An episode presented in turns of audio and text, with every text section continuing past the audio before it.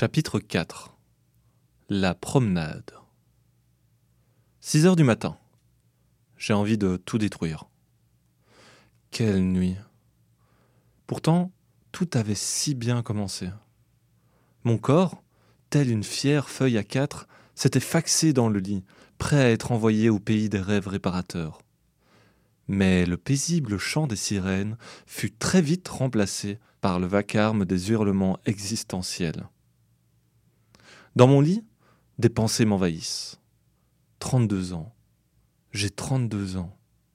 Ça passe vite, la vie. Et s'il arrivait quelque chose de grave à mes proches? J'ai mal à mon coude. J'espère que ce n'est rien de grave. Pourquoi mon esprit choisit-il toujours le moins bon moment pour remettre tout en question? Je me tourne vers ma copine et lui murmure Tu dors? Pas de réponse. Elle n'a pas dû m'entendre. Je la secoue un peu et lui réitère ma question. Tu dors? Elle marmonne d'un ton agacé. Oui. Menteuse. Une heure passe, puis deux, et trois. J'ai une technique pour m'endormir. J'imagine des scènes où je suis le héros.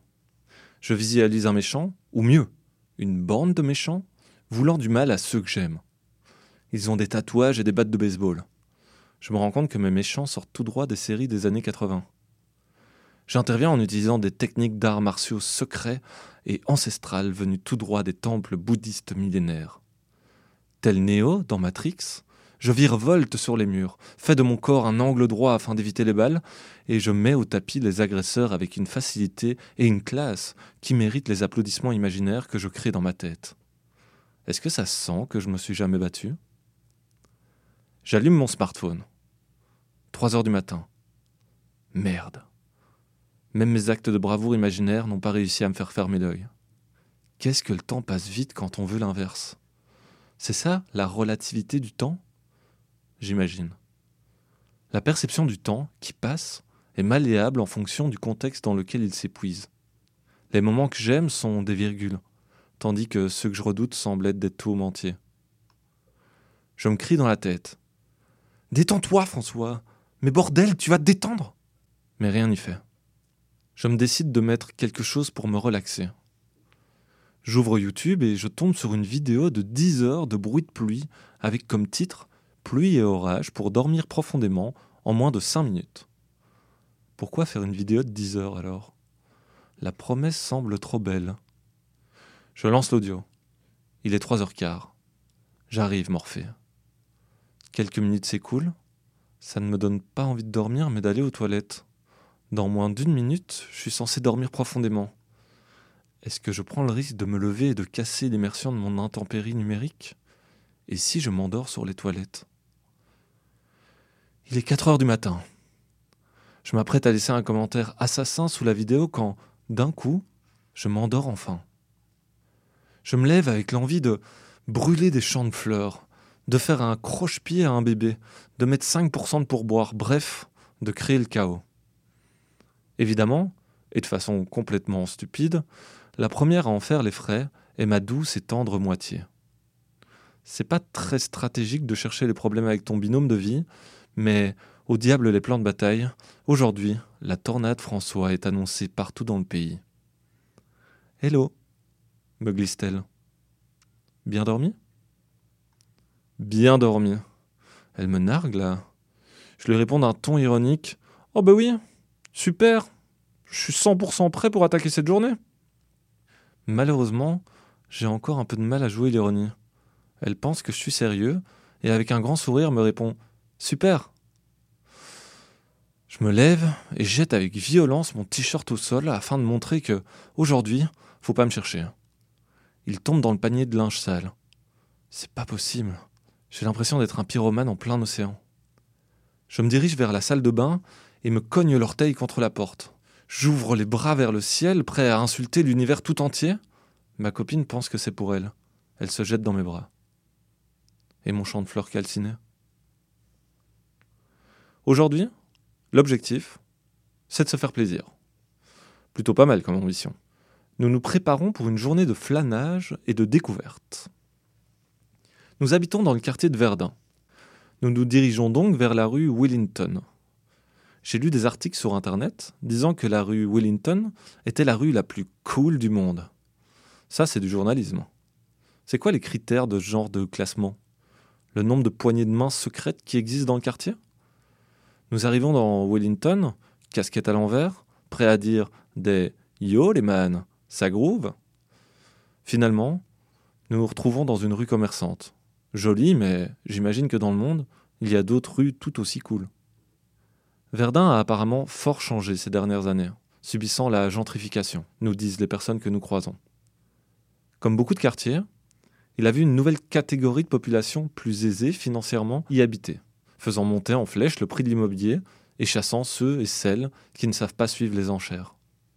Saupoudrée d'inflation et de crise du logement, la ségrégation financière accueille les nouveaux portefeuilles par le tapis rouge, coloré par le sang des précédents. Les pauvres deviennent de plus en plus pauvres et les riches de plus en plus riches. Le vase communicant semble cassé. Nous nous arrêtons dans un petit restaurant de street food. Quel magnifique oxymore Un restaurant de street food. C'est un peu hors propos, non? Le principe de la street food, c'est la street, non? C'est comme aller dans un musée de street art. Ça n'a pas de sens. Bref. Je prends un café histoire de colmater ma fatigue. Le barista semble fatigué. Est-ce que je ferai confiance à un coiffeur chauve?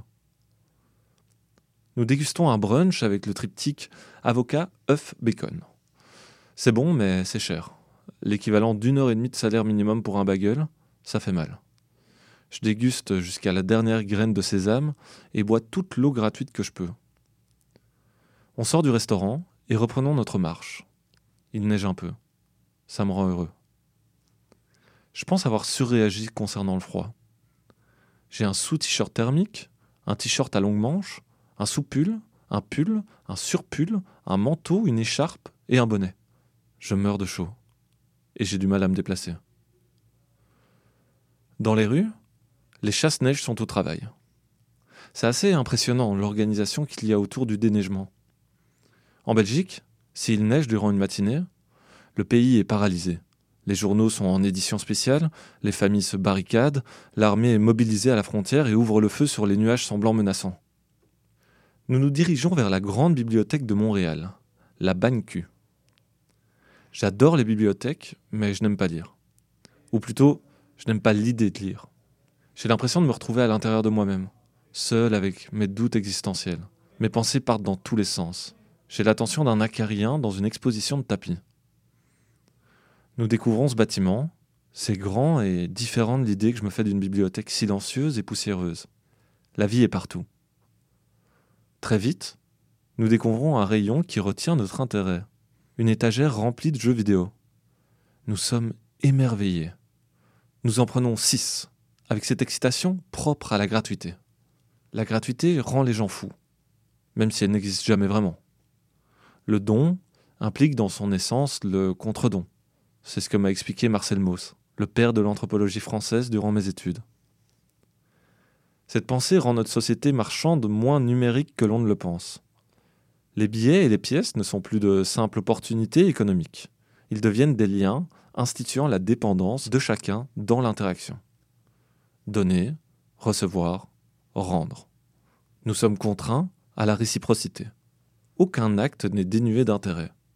Chaque geste provoque une réaction se répétant à l'infini. Mes jeux en main, je me demande ce que je vais devoir donner en échange. Peut-être qu'ils vont me garder pour faire la vaisselle? Est-ce qu'il y a beaucoup de vaisselle dans une bibliothèque? Nous arrivons à l'accueil avec dans les bras plusieurs heures de divertissement numérique. Devant nous, un autre couple avec une pile de livres dans les bras. Vantard. Ils sont beaux, souriants et semblent complices. On dirait une version améliorée de nous. Je cache nos jeux vidéo derrière un livre choisi au hasard afin d'impressionner ce parfait petit couple. La compétition est lancée. Qui de nos deux binômes sortira vivant de ce duel? Je me tourne vers ma copine afin de lui remettre amoureusement les cheveux derrière les oreilles. Mon but? Éclabousser de notre amour nos concurrents. Je la regarde intensément, elle me regarde bizarrement en me demandant ce que je fais. Je tends mon bras et lui mets un doigt dans l'œil sans le faire exprès. Elle m'engueule. Le livre cachant nos jeux tombe au sol, Le couple devant nous nous regarde. Nous sommes démasqués. Je m'enfuis en courant. Une fois sortis de cette grande bibliothèque, nous attendons le bus afin de nous rendre au marché Jean Talon. Le bus arrive. Nous entrons dedans. Nous disons bonjour au chauffeur et allons nous asseoir. On démarre. Durant le trajet, je regarde le chauffeur. À côté de son volant, une photo de ce que j'imagine être sa famille. Parfois, nous oublions que derrière l'uniforme se cache un homme ou une femme. Le conducteur de bus est un conducteur de bus. Nous n'entrons en relation avec lui que par sa fonction socialement attribuée.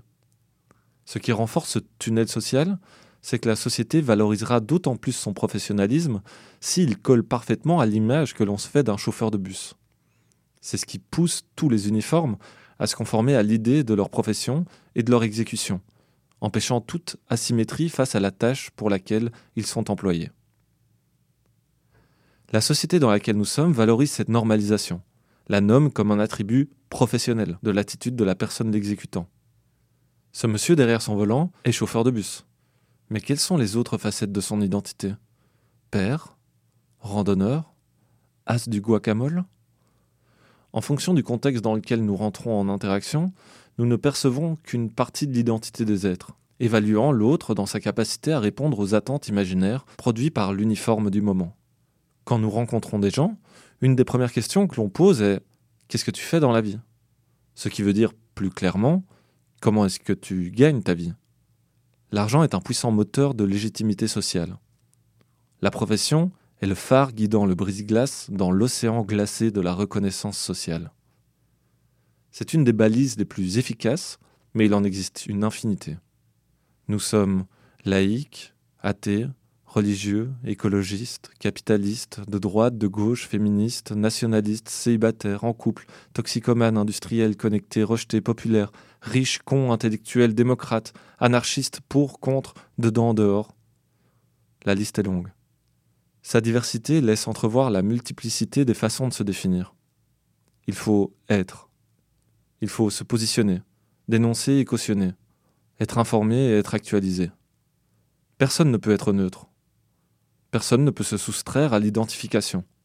Si malgré tout l'individu essaye de ne plus s'étiqueter, il le fera en fonction de ce qu'il n'est pas, c'est-à-dire en fonction des étiquettes dont il veut s'affranchir. L'être humain est, par définition. Le bus s'arrête. Nous sommes arrivés. Je dis au revoir au chauffeur en lui faisant un clin d'œil afin de lui faire comprendre que je sais ce qui se cache sous cet uniforme. Nous entrons dans le marché Jean Talon. De façon étonnamment non surprenante, c'est un marché. En déambulant dans les allées, je me demande qui est Jean Talon. Les noms des lieux sont souvent les traces des dominations passées. Je prends mon téléphone et demande à Google. Il me dit que Jean Talon était l'intendant français de la justice, de la police et des finances au Canada. Il avait pour mandat d'en assurer le développement et la réorganisation afin d'affirmer l'autorité royale. On se promène dans le marché. Je vois des Français vendre du sirop d'érable à d'autres Français.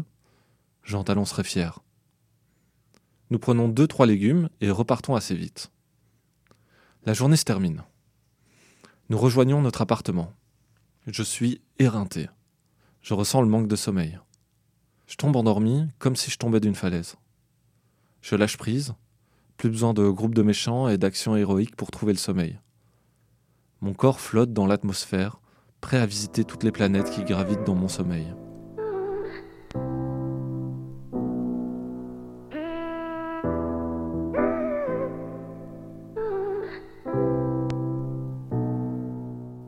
Chapitre 5 Le travail.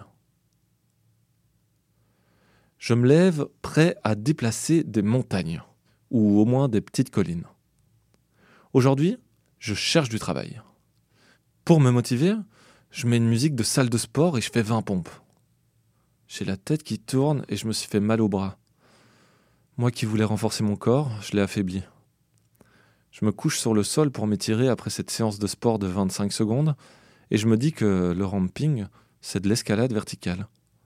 Si les serpents avaient des bras, ils seraient les rois de l'alpinisme. On se reconcentre, François. Aujourd'hui, rien ne peut m'arrêter. J'allume mon ordinateur pour refaire mon CV. Je redécouvre mon ancien. Je suis vraiment nul en visuel. J'ai les compétences d'un community manager d'un club de bowling. Après un trop long moment, j'arrive enfin à le terminer. J'ai même mis des petits pictogrammes pour mettre en avant mes passions. Une note de musique, un petit bonhomme qui marche et un dé. C'est vrai, j'aime écouter de la musique, marcher et jouer. Si avec ça je sors pas du lot, je relis mon petit paragraphe de présentation. Je suis autonome, organisé et je m'adapte facilement. Est-ce vraiment moi? Je dépends toujours des autres, c'est le bordel dans ma tête et j'ai peur des insectes. Pas grave, tout le monde ment dans son CV. J'ai même mis que j'étais orienté client.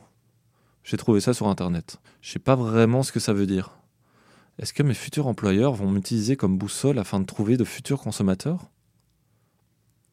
Dans mes compétences, j'ai écrit que je parlais couramment anglais. Je repense au poste frontière américain et un rire m'échappe. J'imprime cette fiction de moi-même, prêt à vendre ma force productive au plus offrant. Je marche dans la rue commerçante en me répétant dans la tête ma phrase d'accroche.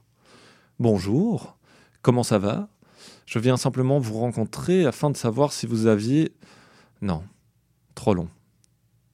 Salut la compagnie, moi c'est François, je viens de Belgique. Non, on dirait le début d'un mauvais stand-up. Allô, je voulais savoir si vous aviez besoin de quelqu'un pour compléter votre équipe. Pas mal ça. Je la garde. En observant toutes les boutiques de la rue, je trouve ça étrangement amusant comme exercice. Que va devenir François? Serveur dans un restaurant? Barman dans une taverne? Vendeur dans une pâtisserie? À partir de maintenant, ce n'est que du hasard, que le résultat d'une certaine configuration du moment. Cette porte plutôt que celle-là, cette discussion plutôt qu'une autre. En quoi vais-je me réveiller demain matin? Je me lance. Je repère un magasin de jeux de société. Ça peut être pas mal ça. En plus, j'ai mis un dé sur mon CV. J'ai toutes mes chances. Je rentre. Il y a beaucoup de personnes dans la boutique. Je suis un peu gêné par l'exercice public. Je fais donc semblant d'être un simple client, faisant le tour des étalages, faussement intéressé. Un vendeur vient me voir et me propose son aide. Il voit mon CV dans mes mains. Il me regarde, je le regarde, et je sors précipitamment en faisant tomber un jeu sur une étagère. Je sors, tremblotant. Pourquoi je me mets une pression comme ça? Pas grave, c'était un coup d'essai. Je rentre dans un second commerce, une maison de thé. Aucun client à l'intérieur, c'est ma chance. J'ouvre la porte, me dirige vers le comptoir et balance ma phrase d'accroche. Allô, comment ça va? Je voulais savoir. Enfin, je m'appelle François je viens de Belgique, je voulais savoir si vous embauchiez quelqu'un. C'est pas du tout ce que t'avais répété, François. La serveuse me regarde gentiment et prend mon CV. Elle est vraiment attentionnée et me pose des questions bienveillantes. Le thé rend les gens gentils, non? En tout cas, j'ai jamais vu quelqu'un se battre après avoir bu un thé. Je lui dis au revoir, armé d'un sourire tellement grand qu'il me fait mal aux joues, et un premier CV de donner. Je continue comme ça durant deux heures, alternant les moments de malaise et les interactions normées. Toutes mes bouteilles ont été jetées à la mer. Qui en ouvrira une en premier? Il est encore tôt. Nous décidons donc, avec ma copine, d'aller vers le biodôme de Montréal. Le bâtiment est impressionnant. Il a été construit pour les Jeux olympiques d'été de 1976, enfin 1976. Aujourd'hui, c'est devenu une sorte de zoo urbain où l'on peut retrouver un aquarium et un jardin botanique. Apparemment, on peut y observer des manchots, des singes, des castors, des perroquets et bien d'autres dans un décor s'inspirant de leur milieu naturel. Il y a une grande file devant la caisse. Les enfants courent et crient. Les adultes parlent fort. Tout ça avec un arrière-fond de musique de supermarché. Ça m'a toujours mis mal à l'aise ce genre d'endroit. On va me dire qu'il y a aussi des objectifs pédagogiques, de préservation de tout ça et de sauvegarde du reste, mais je ne peux pas m'empêcher de voir le mur de béton sous la peinture de banquise. Qu'est-ce que ces animaux foutent ici? En fait, ce serait pas plutôt l'inverse Qu'est-ce qu'on fout tous ici? Ça me rappelle Peridaisa, un parc animalier très populaire en Belgique. Le principe est simple rassembler les animaux des quatre coins du monde à 20 minutes de voiture de chez toi. C'est une sorte de parc d'attractions pour personnes fans de documentaires animaliers. C'est pratique comme format. Tu peux déposer ton char sur un des gigantesques parkings bétonnés et aller voir tranquillement de la fausse nature. Dans ce parc, il y a un principe de monde. Un monde est égal à un continent avec sa faune. Il y a par exemple l'Afrique, appelée la Terre des origines, avec girafes, rhinocéros, tout ça, tout ça. Il y a même vous, le Canada, appelé la dernière frontière, avec les ours, les loups, etc. Tu peux même loger durant une nuit dans une cabane avec une vue sur les ours et les loups. La prochaine étape, ça va être de dormir directement à l'intérieur des animaux. Je me souviens qu'il y avait un truc un peu maladroit dans le parc. Ces mondes, ils sont indiqués par des poteaux avec dessus des flèches directionnelles. J'avais remarqué qu'ils indiquaient les accès pour personnes handicapées sur ces mêmes poteaux, avec la même écriture et dans les mêmes couleurs. On aurait dit qu'il y avait un monde sur le handicap, avec le bassin où tu peux voir des bancs d'hommes-troncs sauter dans des cerceaux, la prairie aux mille béquilles ou la volière à dyslexique. Ça m'avait fait rire tout seul. Dans la file pour rentrer dans le biodôme, nous regardons les prix de l'entrée. 23 dollars. Trop cher. On se regarde avec ma copine et on décide très rapidement de ne pas y aller. Il fait beau et il y a un parc à côté. Si on nous demande pourquoi on n'a pas été, on dirait que c'est pour la cause animale. Nous allons nous promener. La neige craque sous nos chaussures, notre souffle se cristallise dans le vent, le soleil nous éblouit. C'est beau. Tout semble parfait. Je regarde mon téléphone, pas d'appel d'un éventuel employeur. Tant mieux. Je ne veux pas encore jouer à travailler.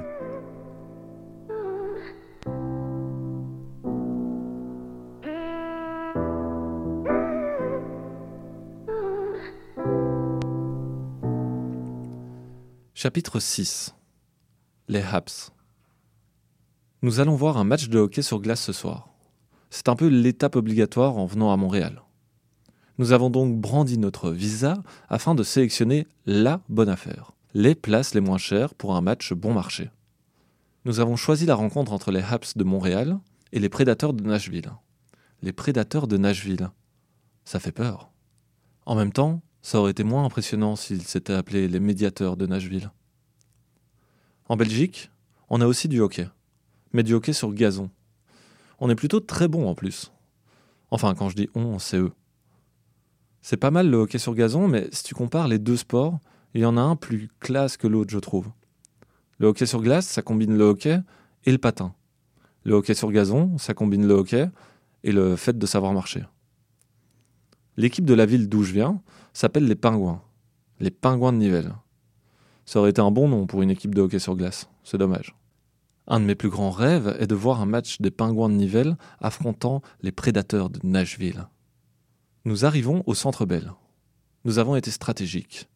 Afin de ne pas devoir contracter un prêt auprès d'une banque, nous avons mangé et bu un maximum avant d'y aller. Dans la file, nous sommes sous et avons mal au ventre. Pas si stratégique que ça finalement. Nous entrons dans le bâtiment. Ça ressemble à un grand centre commercial. Nous marchons afin de découvrir ce temple de la rondelle. Ça sonne bizarre dans ma bouche. Je vois une porte ouverte, me dirige vers elle et aperçois le stade. C'est impressionnant, et on voit assez bien la patinoire. Je regarde mon ticket. Nous ne sommes pas au bon endroit. Nous prenons un escalator, puis deux et trois, nous passons par un couloir, zigzagons entre les êtres humains, passons des portiques, enjambons des cours d'eau, escaladons des falaises, et nous voilà enfin arrivés. Je commence à comprendre pourquoi nos places ne coûtaient pas si cher. Ça ne m'étonnerait pas qu'il y ait un décalage horaire entre le terrain et nos sièges. On identifie vite nos sièges, et remarquons qu'un couple y est assis. Pas très stratégique de voler des places positionnées à cet endroit. Je les regarde méchamment, en soupirant tellement fort que ça me fait tourner la tête. Je ne sais pas ce qui me retient de leur dire quelque chose. Le manque de courage, peut-être. Dans ce genre de situation, je suis en manque de congruence. J'ai trouvé ce terme sur Internet. La congruence, c'est cette capacité que l'on peut avoir à s'exprimer et à défendre ses droits et ses opinions. En fait, c'est l'alignement entre ce que l'on est, ce que l'on fait, ce que l'on dit. Le problème, c'est que mon esprit est très prêt à affronter ce genre de situation, mais mon corps ne suit pas, se lâche. J'ai l'impression d'être un conducteur de Formule 1 sur un Bixi. Ma copine va leur dire qu'ils se sont trompés de place. Heureusement pour eux. Si ça avait été moi, Ça se serait passé différemment que si ça n'avait pas été moi. Enfin assis, je me tourne vers ma blonde et lui dis Tu vois la petite tache blanche tout là-bas? C'est la patinoire, mon amour. C'est excitant, non? Je me sens heureux. Et quand je me sens heureux, j'ai envie de boire une bière. Je laisse donc ma chérie afin d'aller acheter une boisson. 19 dollars pour 50 centilitres. Je reviens avec cette bière précieuse près de ma blonde. Une larme coule sur ma joue. Elle veut boire une gorgée Hors de question. J'ai travaillé dur pour pouvoir tout dépenser bêtement. Le match commence. J'ai l'impression d'être à l'anniversaire d'un enfant hyperactif. Il y a des lumières de partout, de la musique non-stop, des publicités qui popent sans arrêt. Une chose est sûre, on n'a pas le temps de s'ennuyer. On regarde le match, on comprend pas trop les règles, mais on passe un bon moment. En observant le stade, je me dis que nous sommes assis dans la version moderne de l'arène romaine. Les hockeyeurs ont remplacé les gladiateurs, mais le propos reste le même la mise à mort symbolique d'un représentant territorial. Le match se termine. Les Habs sont perdus. Enfin, je crois. On quitte le centre Bell et on se dirige vers notre chez nous. Le métro est fleuri par les maillots de l'équipe de Montréal. Je me perds dans mes pensées. Je me dis que tous les jours on avale notre propre salive. Ça me dégoûte. On arrive enfin chez nous. Notre chat est en train d'observer, ébahi, un écureuil par la fenêtre. Dans sa tête, ça doit être Jurassic Park. Je me pose dans le canapé et ma chérie vient m'apporter une tisane et un carré de chocolat noir. Que suis-je devenu? Où est passé François? Le roi de la fête? Le sultan du fun? L'empereur de la nuit Je bois la tisane, les sourcils froncés. Ok pour cette douce boisson chaude, mais hors de question que je m'abaisse à manger un carré de chocolat noir. Elle est partie où ma vie à 300 km/h Les projecteurs brûlants de la Seine, la gomme chaude des pneus de ma Ford Mustang rugissant sur une route en plein désert, le bruit de bouteilles de bière s'entrechoquant dans un bar reculé au bout du monde, le galop intrépide d'un cheval sauvage sur une plage paradisiaque d'une île perdue en plein océan. Je regarde ce carré de chocolat noir et lui murmure À partir de demain, promis, ma vie sera un feu d'artifice. Ma copine me regarde et me dit Je préfère la douceur d'une nuit étoilée aux déflagrations des explosions. Tu n'étais pas censé être ma Bonnie et moi ton Clyde? Peut-être que nous sommes des Timon et Pumba, observant les étoiles, heureux de s'être simplement trouvés. Je finis par déguster mon carré de chocolat, me perdant dans les yeux bleus de ma moitié. La voilà, mon île de quiétude perdue au milieu de l'océan. Avant de me coucher, je regarde mon téléphone. J'ai un appel manqué. Quelqu'un aurait-il trouvé une des bouteilles que j'ai lancées à la mer? J'ai hâte de le découvrir. Mais pour l'instant, je me laisse bercer par la douceur du soir. Je murmure à ma copine À demain, mon amour. Et vous? Est-ce que vous serez là demain avec moi?